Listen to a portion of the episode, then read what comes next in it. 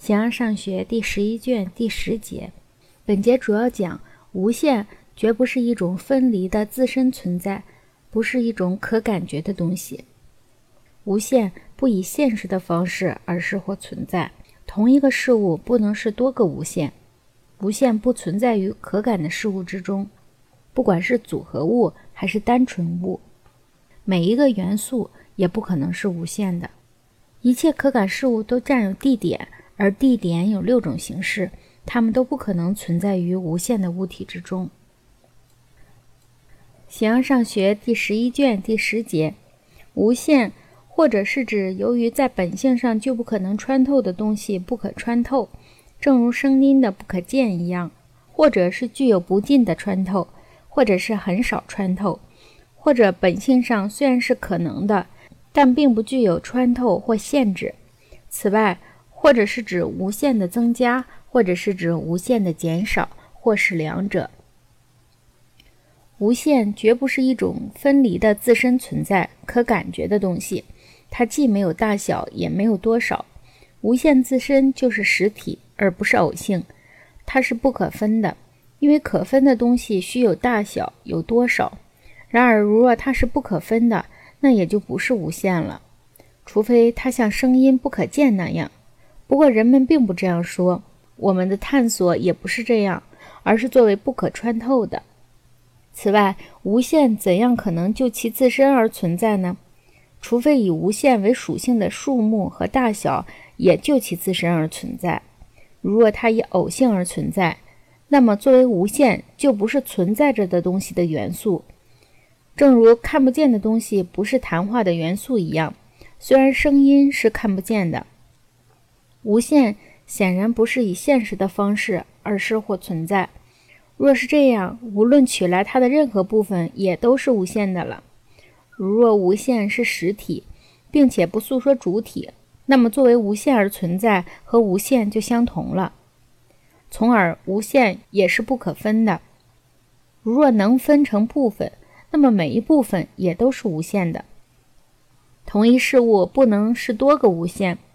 但如若它是实体和本源，那么就将要像气的部分是气一样，无限的部分也是无限了。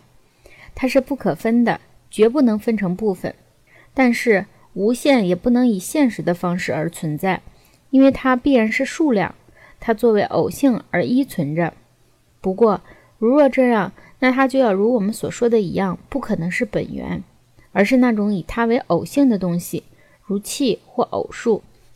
这种探索是普遍的，一下就会清楚。无限不存在于可感事物之中。如若把物体定义为被平面所限制的东西，那么物体就不是无限的，无论是感觉上的物体，还是思想上的物体。数目也不能分离存在和无限，因为无论是数目还是具有数目的东西，都是可数的。有以下论证，自然就清楚了。不论它是组合物还是单纯物，都不是无限的。如若元素在数目上有限，它就不是个组合的物体，因为对立的双方应当同等，其中没有一方是无限的。如若物体的一方能力较弱，那么有限的一方就要被无限的所消灭。每一个元素也不可能是无限的，因为物体在各个方向全部延伸，而无限是无限延伸的。所以，如若无限是物体，它在全部方向都将是无限的。无限也不可能是单一的单纯物体，如众人所说，是某种在由它所生成的那些元素之外的东西。没有一种在元素之外的这样的物体，万物出自于它，消解之后又归于它。这种东西看来并不在单纯物体之外，既不是火，也不是其他元素，因为除去任何一种元素。如何可能是无限外？全体或一切，既或是作为一个有限的东西，也不能成为某一元素。如好拉克里特说，在某一时间，一切都在变成火。这同样的道理也适用于一。许多自然科学家们把它放在元素之外，一切都由于相反者而变化。例如，由热变成冷。此外，可感事物是在某地。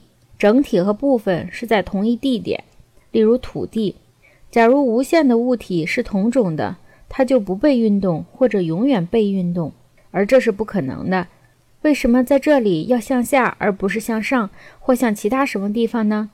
如果有一片云，它将向什么地方运动，或是原地不动呢？与之同种的物体，其地点是无限的，它能占据这整个地点吗？又怎样去占据呢？它的停止是什么？它的运动又是什么？或者它在任何地方都停止不动，那它就不再运动了；或者它无处不在运动。那也就没有停止了。如若一切并不同种，各个部分的地点也就都不相同。那么，首先，全体或一切的物体就不是单一的，除非只靠，除非只是靠接触。其次，各个部分就或者是有限，或者是在数上无限。有限似乎不可能，不然有些将会是无限的，有些将，有些则将不是。宇宙可能是无限的，如火和水，但这样无限的部分将消灭它的相反者。如果部分是无限的和单纯的，各个地点也是无限的，那么元素也将是无限的。如若不能够这样，地点是有限的，那么宇宙也必然是有限的。总而言之，如若一切可感事物有轻有重，那么物体和物体所占有的地点不可能是无限的。因为它要被移向中央或上面，无限不论是全体还是一半，都不能接受这种区别。因为怎样把它分开呢？而无限又怎样有上有下有边线有中间呢？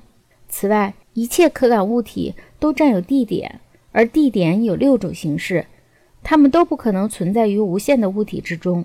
总而言之，既然地点不可能是无限的，物体也不可能。